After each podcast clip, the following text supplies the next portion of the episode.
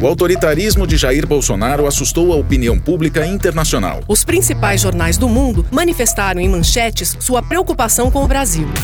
O jornal americano The New York Times alerta: o Brasil flerta com um retorno aos dias sombrios. O inglês The Economist prevê a mais nova ameaça na América Latina. O francês Le Figaro avisa: Brasil nas garras da tentação autoritária. Na Itália, a manchete do Corriere della Sera, um pesadelo chamado Bolsonaro.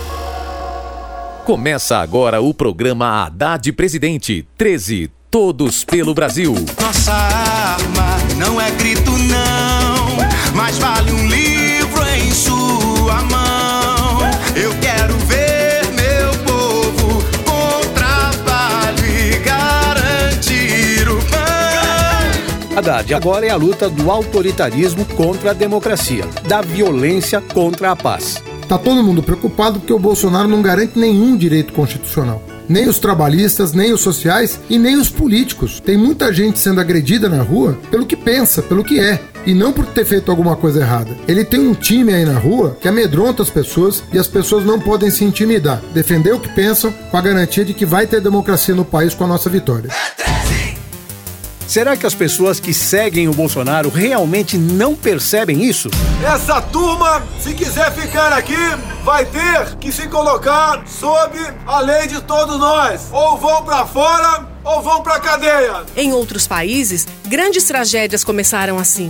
Quando parentes e vizinhos brigavam instigados por um líder que substitui o amor e a compaixão pelo ódio, a violência e o desapego à lei e à ordem. Coisa que ele ensinou aos filhos, como demonstrou Eduardo Bolsonaro ao se referir à instância maior da justiça brasileira, o Supremo Tribunal Federal. Se quiser fechar o STF, sabe o que você faz? Você não manda nem um jipe, cara. Manda um soldado e um cabo. Não é querer desmerecer o soldado e o cabo, não. Ao desprezar as instituições democráticas, elogiar a tortura e prometer que a polícia e a população armada vão ter passe livre para atirar e matar, Bolsonaro estimula uma violência sobre a qual está perdendo o controle. Bolsonaro prega violência e seus seguidores já promovem ataques por todo o Brasil. Vamos fuzilar! Na Bahia, Mataram um homem de bem! Vamos fuzilar! na covardia, animal. matou um cachorro que latiu pra carreata.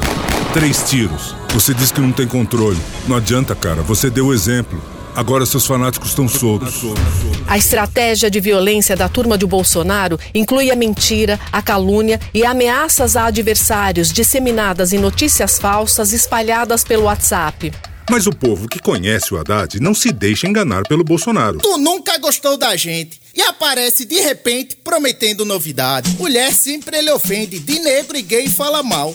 Fala e logo desmente e acha isso normal. Fala bobagem a esmo. Se tu fosse bom mesmo, tu chegava general. Você com o WhatsApp na mão é um bicho feroz, feroz. Sem ele foge do debate, se esconde de nós. Soldadinho de Araque.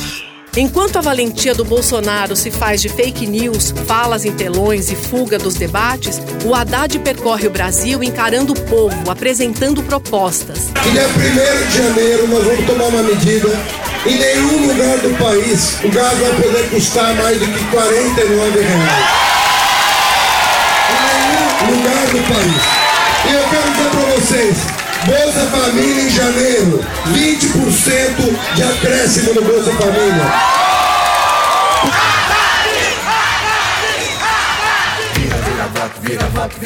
Primeiro turno eu votei no Ciro, porque eu acredito que o país estava precisando de uma alternância de poder, até para acalmar os ânimos. Sou totalmente contra qualquer tipo de violência, então eu não tenho dúvida de que um professor é o melhor presidente que a gente pode ter agora. Então eu vou com a Haddad. Primeiro turno eu votei na Marina Silva, porque eu acredito que a gente tem que preservar os nossos recursos naturais, a gente precisa preservar a Amazônia. E a proposta do Bolsonaro é de entregar os nossos recursos. Isso não dá, é inadmissível. No segundo turno, sem dúvida, eu voto Haddad. Eu sou tucano e eu vou votar Fernando Haddad. Eu considero ele o único caminho no campo democrático porque eu quero ver o PSDB fazendo oposição ao PT. E eu sei que no fascismo isso não é possível, não há, não há liberdade no fascismo.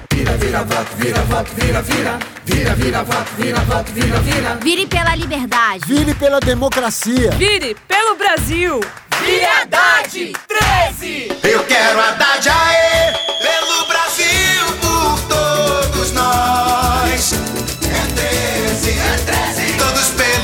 Brasil. Acorda, Brasil! Coligação O Povo Feliz de Novo. PT, PCdoB, PROS. Ih, olha lá. Lá vem historinha. Vai começar o programa do Fujão.